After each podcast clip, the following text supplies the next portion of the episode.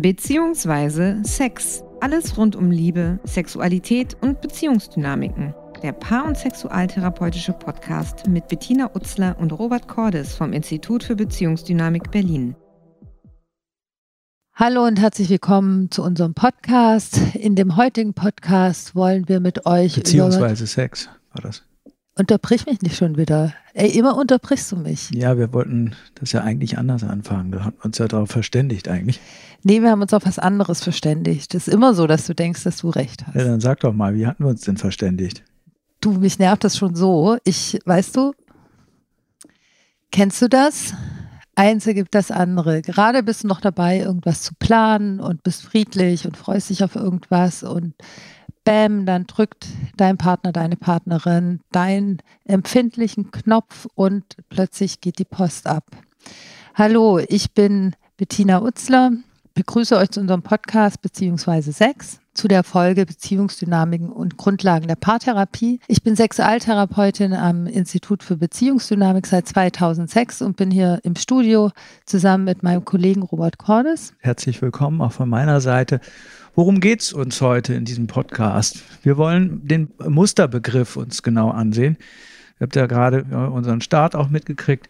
Wir wollen das Ganze uns mal ansehen und auch Beispiele aus der Praxis, aus unserer Praxis in der Paartherapie ähm, auch anführen, ausführen, um das Ganze zu illustrieren, damit ihr vielleicht auch eure eigenen Muster wiedererkennen könnt. Für uns ist das die Grundlage auch für jegliche Entwicklung in Paarbeziehungen und auch bei Partnerschaftskonflikten, sich die eigenen Muster auch bewusst zu machen und ein bisschen Platz dazu innerlich zu entwickeln.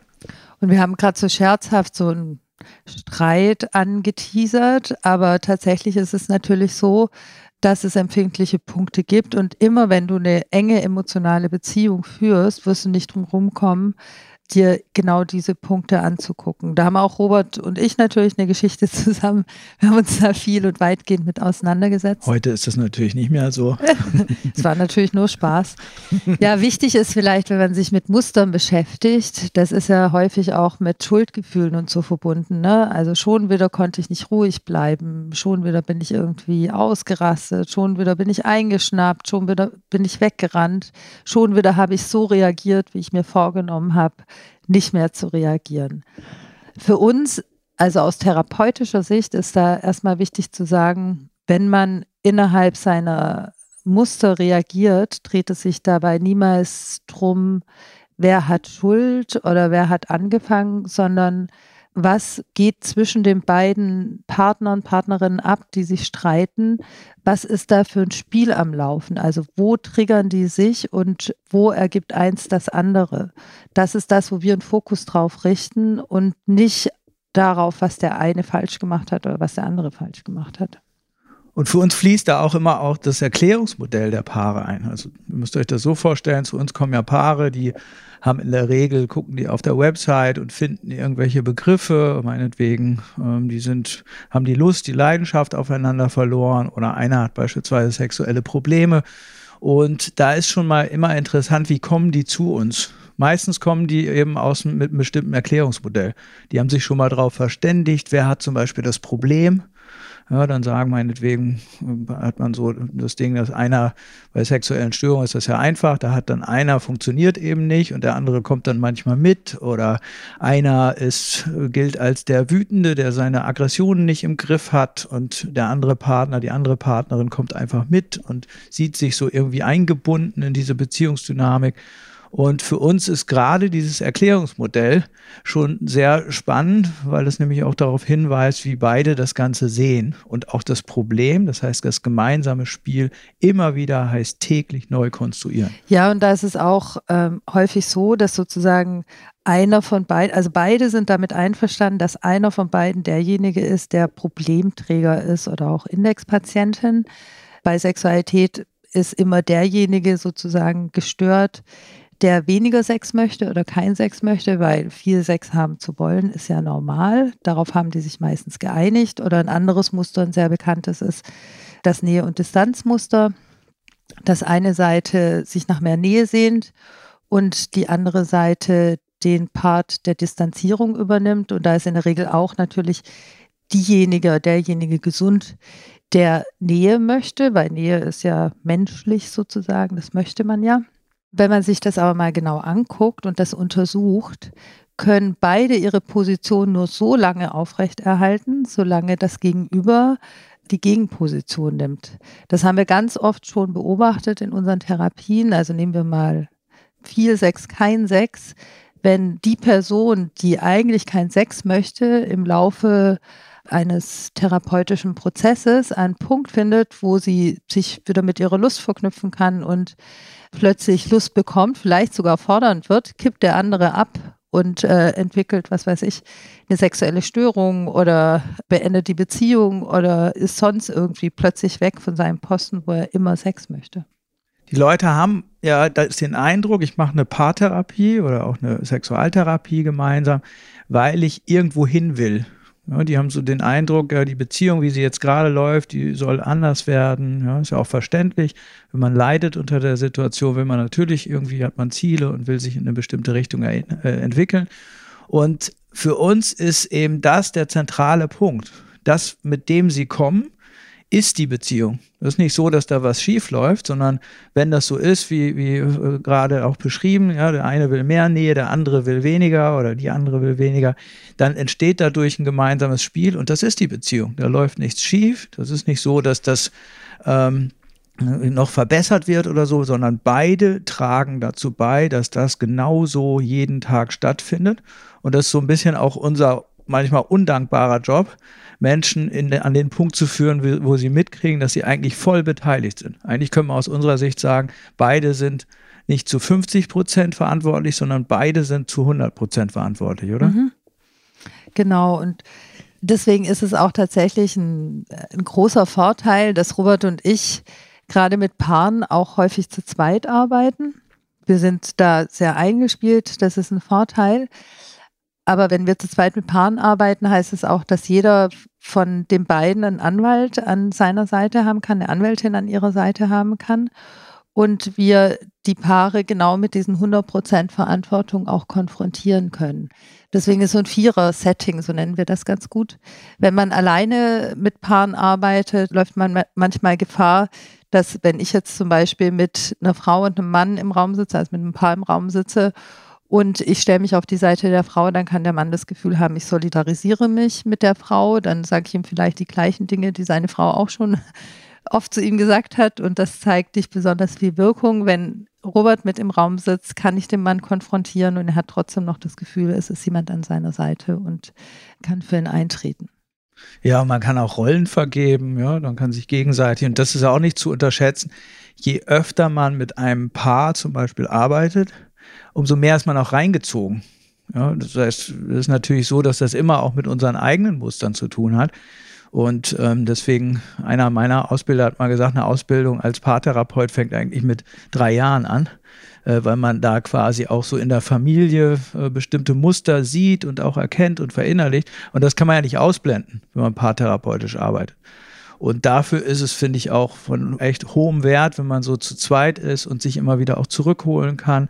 Ja, sonst landet man manchmal auch in einer Loyalitätszwickmühle. Dann findet man vielleicht einen besser nachvollziehbar, den anderen weniger gut und, ja, und hat dann so den Eindruck, man ist mehr mit dem einen beschäftigt, weniger mit der anderen und so weiter. Und da kann man häufig noch nicht mal irgendwie was dafür, wenn man mit einem sympathisiert und mit anderen irgendwie doof findet. Ja, wir wollen euch mal ein Beispiel aus der Praxis auch vorstellen. Wir haben ja gesagt, dass wir in dem Podcast auch Fallbeispiele euch nahebringen wollen. Das war ein Paar, also wir sprechen jetzt gleich von einem Paar, so um die 50. Die sind in die Praxis gekommen. Das ist auch immer sehr interessant für uns zu gucken, wer ruft an oder wer schreibt eine E-Mail. Sind beide gleich motiviert? Häufig gibt es eine Person, die mehr leidet, die motivierter ist und der Partner die Partnerin leidet vielleicht auch und hat ein eigenes Anliegen.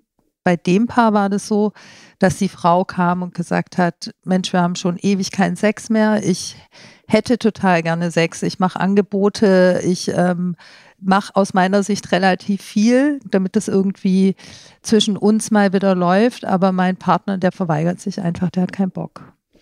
Ja, das war ja auch so. Der hat zwar gesagt, ja, es kommt bei mir an, aber ich bin so fertig von der Arbeit Also ich komme abends völlig äh, matschig nach Hause und ich will auch Sex. Also das war auch spannend. Das heißt, die Erklärung war eigentlich für ihn, ja stimmt, äh, du hast recht, ich bin auch heiß auf dich, ich finde dich auch spannend und äh, ja, da ist überhaupt kein Reiz weggegangen. Äh, aber ähm, ich habe so viel zu tun bei der Arbeit, ich komme kaum zum Durchatmen und so weiter. Äh, was wir natürlich dazu sagen müssen, damit es verständlich wird, ist, der Zustand dauerte seit sieben Jahren. Ja, sieben oder acht Jahren. Ja. Und das müsst ihr euch mal praktisch vorstellen. Da ist jemand, der sieben Jahre lang für sich die Erklärung hat, oder beide haben die ja, es ist zu viel Arbeit, irgendwann wird es besser und dann werden wir uns wieder nah sein, dann werden wir wieder sexuell sein. Aber momentan bin ich müde und das jeden Tag, jede Woche, jedes Treffen lang. Gleichzeitig hat er aber auch gesagt, dass er nicht so wirklich unter der Situation leidet, weil er die Beziehung eigentlich so, wie sie ist, gut findet und weil er findet, dass sie viele Bereiche haben, wo sie gut harmonisieren. Aber er sieht natürlich, dass sie leidet und weil er nicht möchte, dass sie leidet, kommt er jetzt mit und guckt mal, ob er sie da unterstützen kann. So in die Richtung ging das. Und weil wir ja jetzt uns in dieser Folge über Muster unterhalten, schauen wir uns mal das Muster an, dass die beiden miteinander durchexerzieren seit sieben Jahren. Also wenn wir jetzt mal auf den Körper gucken, das ist ein Fokus, wo wir drauf gucken, wenn wir nach Mustern gucken. Da hatte sie so eine Art Bittstellerhaltung ja, so bitte gib mir doch was. Also was Bettelndes hatte sie in ihrer Haltung, was Gebücktes, die Schultern eingezogen, so ein Blick von oben nach unten in den, in den Stuhl gedrückt. Und er saß so, naja, vielleicht da wie so ein Klotz, wo, wo irgendwie nichts rein und nichts rausging. Fast schon so versteinert. Eine, ja, so eine manifeste Mauer. Da haben wir natürlich geguckt, was macht das mit, mit ihm, wenn sie, also sie wurde dann immer bettelnder im Laufe der Sitzung und ist immer tiefer in ihr Muster gerutscht von Bedürftigkeit und abgelehnt werden und so weiter. Und je tiefer sie in ihr Muster reingerutscht ist, desto dicker, könnte man sagen, wurde seine Mauer. Ja, aber auch, auch irgendwo widersprüchlich. Weil verbal hat er immer gesagt, ja, ich möchte ja und ich finde dich attraktiv und ja, morgen machen wir es und heute Abend und ja. Ähm, und gleichzeitig kommt man körperlich sehen, und das ist eben auch unser Blick, dass eigentlich gar nichts ausgetauscht wird zwischen beiden. Ja, außer dieses Muster, was du ja auch gerade beschrieben hast. Also sie bettelt quasi, also wenn man so den Ton rausdrehen würde, eben das Sachliche, was beide irgendwie sagen zu sich, äh, nicht wahrnehmen würde, sondern einfach das Ganze mal so nur nonverbal sehen würde, dann würde sie betteln quasi und je mehr sie bettelt, umso mehr versteinert er. Sagt aber, äh, dass er alles, was sie, was sie äh, fordert, auch unbedingt umsetzen möchte. Und so tragen beide praktisch dazu bei, dieses Muster, was schlussendlich dazu führt, dass sie keinen Sex haben, aufrechtzuerhalten. Und das ist erstmal wichtig, weil da geht es weg von sie will Sex, er will keinen Sex, sondern es sind beide daran beteiligt, ein Muster aufrechtzuerhalten, das zu keinem Sex führt. Von uns aus ist das erstmal so zu kommentieren oder wir, wir gucken uns das natürlich an, dieses Muster, und wir würden beide, also da tauschen wir uns dann ja auch am Ende der Sitzung auch drüber aus oder manchmal auch vor den Paaren, hätten wir beide den Eindruck, ja, das ist erstmal auch gar nicht sexy, wie die sich da gegenüber, da ist gar keine Spannung spürbar. Das geht auch um Druck, es wirkte so und wir haben dann fragen dann natürlich auch, er fühlte sich irgendwo auch verpflichtet. Sie hat so irgendwo den Eindruck geäußert, dass sie so irgendwie am langen Arm verhungert und irgendwie nicht wirklich durchkommt mit ihren Bedürfnissen. Und das kann man, wenn man ehrlich auch guckt, schon von Anfang an körperlich sehen zwischen beiden. das sind einfach keine Austauschprozesse, das fühlt sich einfach nicht sexy an. Wir werden dieses Beispiel in einer der späteren Folgen nochmal aufgreifen, also wie wir mit den beiden weitergearbeitet haben, aber einfach hier erstmal so viel zum Verständnis. Es ist nicht so, der eine ist lustlos, der andere hat Lust, sondern das ist etwas, wo beide daran beteiligt sind, dass sich diese innere Ambivalenz, so nennen wir das mal, weil Sexualität und Liebe sind nun mal häufig ambivalent und bei Mustern ist es häufig so, dass die innere Ambivalenz nach außen aufgeteilt wird und der eine, die eine Pro-Position übernimmt und der andere die Kontraposition. Für uns zählt dabei eben weniger die Position des Einzelnen, weil wenn man sich die mal anguckt, ist die ja äh, leicht zusammenzufassen. Eigentlich beide sprechen darüber, dass sie wieder Sex haben wollen in dem Fall. Ja? Aber es gibt eben auch eine andere Position und die wird eben nicht ausgedrückt. Und in unserer Arbeit geht es eben viel stärker um das, was nicht gesagt wird als um das, was quasi beide beständig wiederholen. Ja, weil das haben die beide gesagt, ja, wir lieben uns, ja. Und beide kamen auch so mit der Vorstellung, ja, wir haben dann irgendwie bald wieder Sex oder ja, lass es uns doch ausprobieren. Nur durch unsere Perspektive wurde uns relativ schnell klar, dass der Körper eben nicht so mit im, im Boot ist, ja.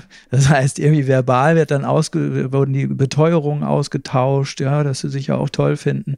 Und unser Job besteht dann halt darin, auch das, was bisher nicht ausgedrückt wird, das heißt das, was auch exkommuniziert wird, ja, mit auf den, aufs Tablett zu bringen quasi, das heißt mit in den Raum zu holen. Und da ist es auch müßig, sich zu überlegen, was war zuerst da, die Henne oder das Ei, sondern was erhält das Ganze, was sie da miteinander treiben, sozusagen aufrecht. Dann ist es natürlich so, dass das sind jetzt keine neuen Erkenntnisse wahrscheinlich für viele, aber wir erlernen unsere Muster in der Kindheit. Wir beobachten unsere Eltern, wie sie miteinander umgehen.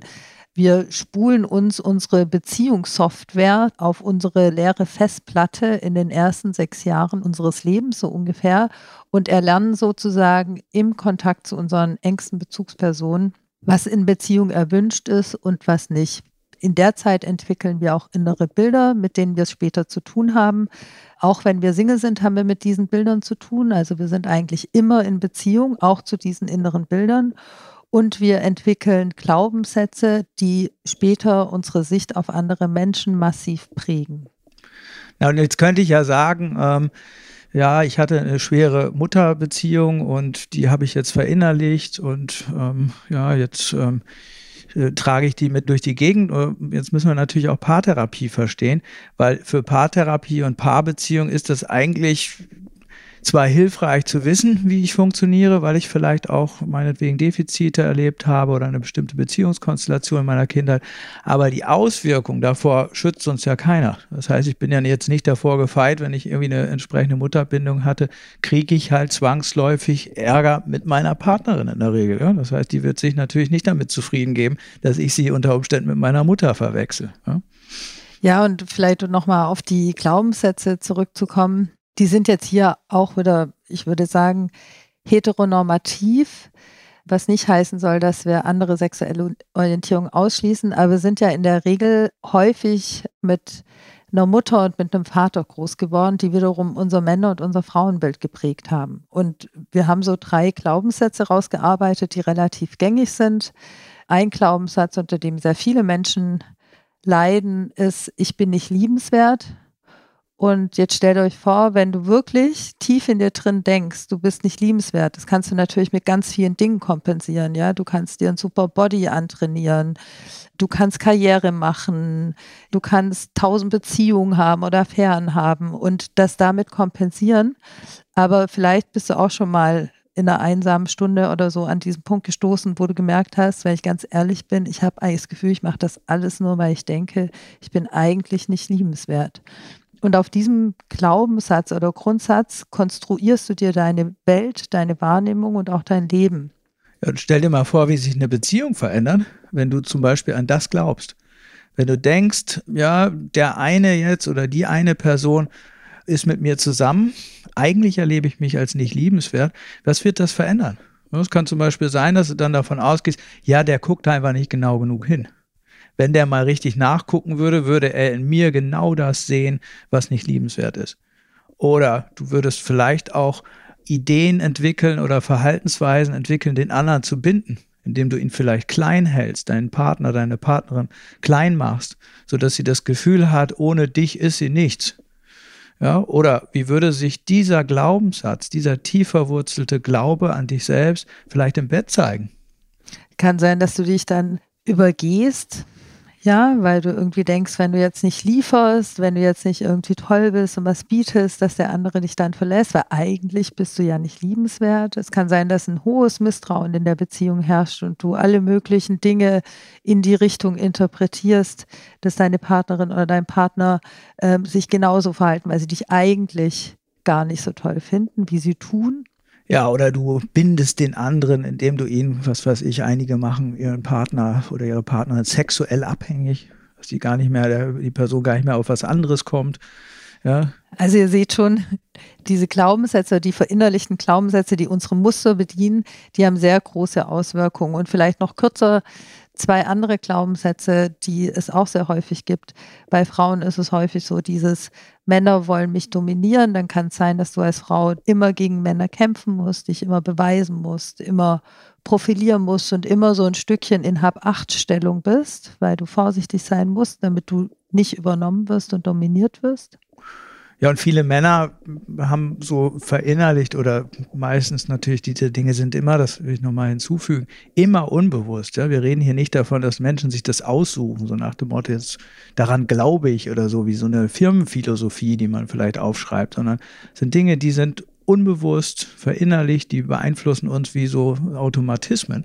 Und viele Männer haben eben so den Glauben, dass sie eigentlich einkassiert werden, also dass Frauen sie einkassieren wollen, kontrollieren wollen, dass sie vielleicht auch ihre Autonomie verlieren. Und auch hier wieder, stell dir mal vor, du glaubst tatsächlich an sowas, ohne es manchmal zu wissen. Wie wird es vielleicht dein Beziehungsleben beeinflussen? Wie wird es deine Partnerwahl beeinflussen? Wie wird es vielleicht auch deine Sexualität beeinflussen? Dann gibt es nochmal so ein besonderen Typus von Beziehungsdynamik, so möchten wir das sagen. Die wurden ursprünglich von einem Schweizer Psychologen entwickelt. Das sind die sogenannten Kollusionstypen oder auch symbiotische Beziehungstypen. Das ist, wenn in Beziehung zwei Menschen so miteinander verschmelzen, dass sie wie vorhin in diesen Mustern, also es ist auch eine Art von Musterbeschreibung, zwei festgefahrene Positionen einnehmen. Also da kann es sein, dass zum Beispiel, was ja auch Narzissmus ist ja irgendwie so ein ganz großes Thema. Da kann es sein, dass es sozusagen eine Person gibt, die möchte immer bewundert werden und die andere Person, die bewundert. Und genau das ist die Bindung, die die beiden miteinander herstellen. Könnte ja auch okay sein, also wenn die eine damit einverstanden ist, immer zu bewundern und die andere damit einverstanden ist, immer bewundert zu werden, könnten die ja eigentlich theoretisch eine ganz glückliche Beziehung führen. Aber in der Regel führt das dazu, dass beide sich festgefahren fühlen, dass beide auf ihren Positionen festhängen, dass die eine nicht mal klein werden darf und zu der anderen aufschauen möchte und die andere, die immer aufschaut, auch nicht groß werden darf. Das führt dazu, dass beide sich nicht in dieser Beziehung entwickeln können dass die Muster sich eben festfahren und dass sie in der Regel dann anfangen, gegeneinander zu kämpfen, weil sich so anfühlt, wie wenn der Gegenüber dafür verantwortlich ist, dass ich nicht mehr wachsen kann. Ein Typus, das ist jetzt zwar keiner von denen, die, die Jörg Willi genannt hat, aber ist beispielsweise, das kannst du auch vielleicht in deinen Alltagsbeziehungen mal, mal einen Blick drauf werfen. Es kann sein, dass dir das auch auffällt. Das haben wir häufig in Paartherapien. Ein Partner ist pro, einer ist immer kontra. Also so, dann kommt zum Beispiel einer und sagt, Mensch, lass uns doch zusammenbleiben und es lohnt sich doch und wir haben doch so viel Gutes und wir, wir teilen doch so viel Tolles, so viel gemeinsame, auch äh, gemeinsame schöne Zeit und so weiter. Und je mehr der eine Partner oder der eine Teil, sage ich mal, weil es tatsächlich auch austauschbar, ähm, plädiert dafür, umso mehr geht der andere in den Widerstand und sagt, na ja, klar, aber ich kann doch nicht mehr atmen und ja, sieh mal, wir streiten uns nur noch und ja, so viel haben wir jetzt auch nicht erreicht und so weiter. Und jetzt neigen wir natürlich so manchmal auch dazu, intuitiv uns auf einen der beiden Teile zu fokussieren und zu sagen, was weiß ich, den einen zum Beispiel zu überzeugen, es auch mal positiv zu sehen. Ja, also zu sagen, Mensch, guck doch mal auf das Gemeinsame, was hier entstanden ist zwischen euch und ihr habt auch so viel aufgebaut, gemeinsames Haus und Kinder und so weiter. Und je mehr wir das machen, umso mehr sorgen wir unter Umständen dafür, dass der tatsächlich in den Widerstand geht, weil beides zusammengehört. Ja, es kann auch übrigens sein, wenn der eine plötzlich überzeugt ist und plötzlich irgendwie positiv sieht die ganze Sache, dass der andere dann plötzlich in seine eher negative Seite oder in seine skeptische Seite kommt. Beides gehört zusammen, untrennbar. Das ist das gemeinsame Spiel, was beide entwickeln. Und in der Regel handelt es sich bei diesen Konflikten häufig, wenn nicht fast immer, um Abhängigkeits- und Autonomiekonflikte. Und je größer die Abhängigkeit, desto größer auch der Drang, sich irgendwie autonom zu beweisen, also eine Gegenposition einzunehmen und dabei eine scheinbare Autonomie an den Tag zu legen, die aber natürlich auch eben abhängig ist von der anderen Position. Wir Sexualtherapeuten gucken uns diese Kämpfe an auf dem Spielfeld Sexualität, weil da zeigen sie sich besonders, beziehungsweise kommen ja ganz häufig Paare zu uns, die sagen, wir lieben uns, wir finden uns eigentlich toll, aber wir haben keinen Sex mehr und wir verstehen nicht warum. da wissen wir schon, okay, die beiden vermeiden wahrscheinlich Sex, weil wenn sie Sex hätten und in so eine intime Situation gehen würden, dann würden sie genau mit diesen Kämpfen in sich in Kontakt kommen. Und das vermeiden sie einfach, indem sie keine Sexualität miteinander leben. Wir beide möchten eigentlich dafür werben, also Robert und ich, dass wir uns diese Muster niemals ausgesucht haben. Wir wollen für ein Verständnis werben, dass das Dinge sind, die uns massiv bestimmen, wo wir uns hundertmal vornehmen können, wir wollen es anders machen und können es trotzdem nicht anders machen, wo wir tatsächlich auch darunter leiden. Und gleichzeitig sind diese Muster der Motor, der uns an Punkte führt, wo wir über unseren Schatten springen müssen und uns den Dingen stellen müssen, die uns eigentlich Angst machen. Muster sind wie, wie Automatismen, die, die haben wir uns nie ausgesucht und deswegen ähm, ist für uns immer das erste Verständnis Platz, sonst können wir gar nichts lernen. Und wir hoffen natürlich auch euch hier zu inspirieren, erstmal euch mit Verständnis zu begegnen an der Stelle, weil bevor wir Muster nicht für uns mit einem gewissen Abstand wahrgenommen haben, können wir auch nichts Neues einbauen und können auch nichts Neues entwickeln. Ja, das war unser Podcast zum Thema Beziehungsmuster und Beziehungsdynamiken. Abonniert ihn gerne. Wir erscheinen immer mittwochs. Nächsten Mittwoch wieder mit einer neuen Folge zum Thema Unlust in Beziehungen. Empfehlt uns auch gerne weiter oder bewertet uns. Wir sind Bettina und und Robert. Und du findest uns auch auf unserer Facebook-Seite mit vielen Veranstaltungen, vielen Beiträgen auch. Äh, gib uns da einfach ein Like unter www.facebook.com slash Paartherapie oder auf unserer Internetseite beziehungsdynamik.de. Da kannst du dir das Institut angucken, das es seit 2006 gibt, das wir gegründet haben. Und da findest du auch viele spannende Beiträge rund um das Thema Sexualität und Beziehung. Schatz, ich bin neu verliebt. Was? Da drüben. Das ist er. Aber das ist ein Auto. Ja, eben. Mit ihm habe ich alles richtig gemacht. Wunschauto einfach kaufen, verkaufen oder leasen. Bei Autoscout24. Alles richtig gemacht. Wie baut man eine harmonische Beziehung zu seinem Hund auf? Puh, gar nicht so leicht. Und deshalb frage ich nach, wie es anderen Hundeeltern gelingt, beziehungsweise wie die daran arbeiten. Bei Iswas Dog reden wir dann drüber. Alle 14 Tage neu mit mir, Malte Asmus und unserer Expertin für eine harmonische Mensch-Hund-Beziehung, Melanie Lippisch.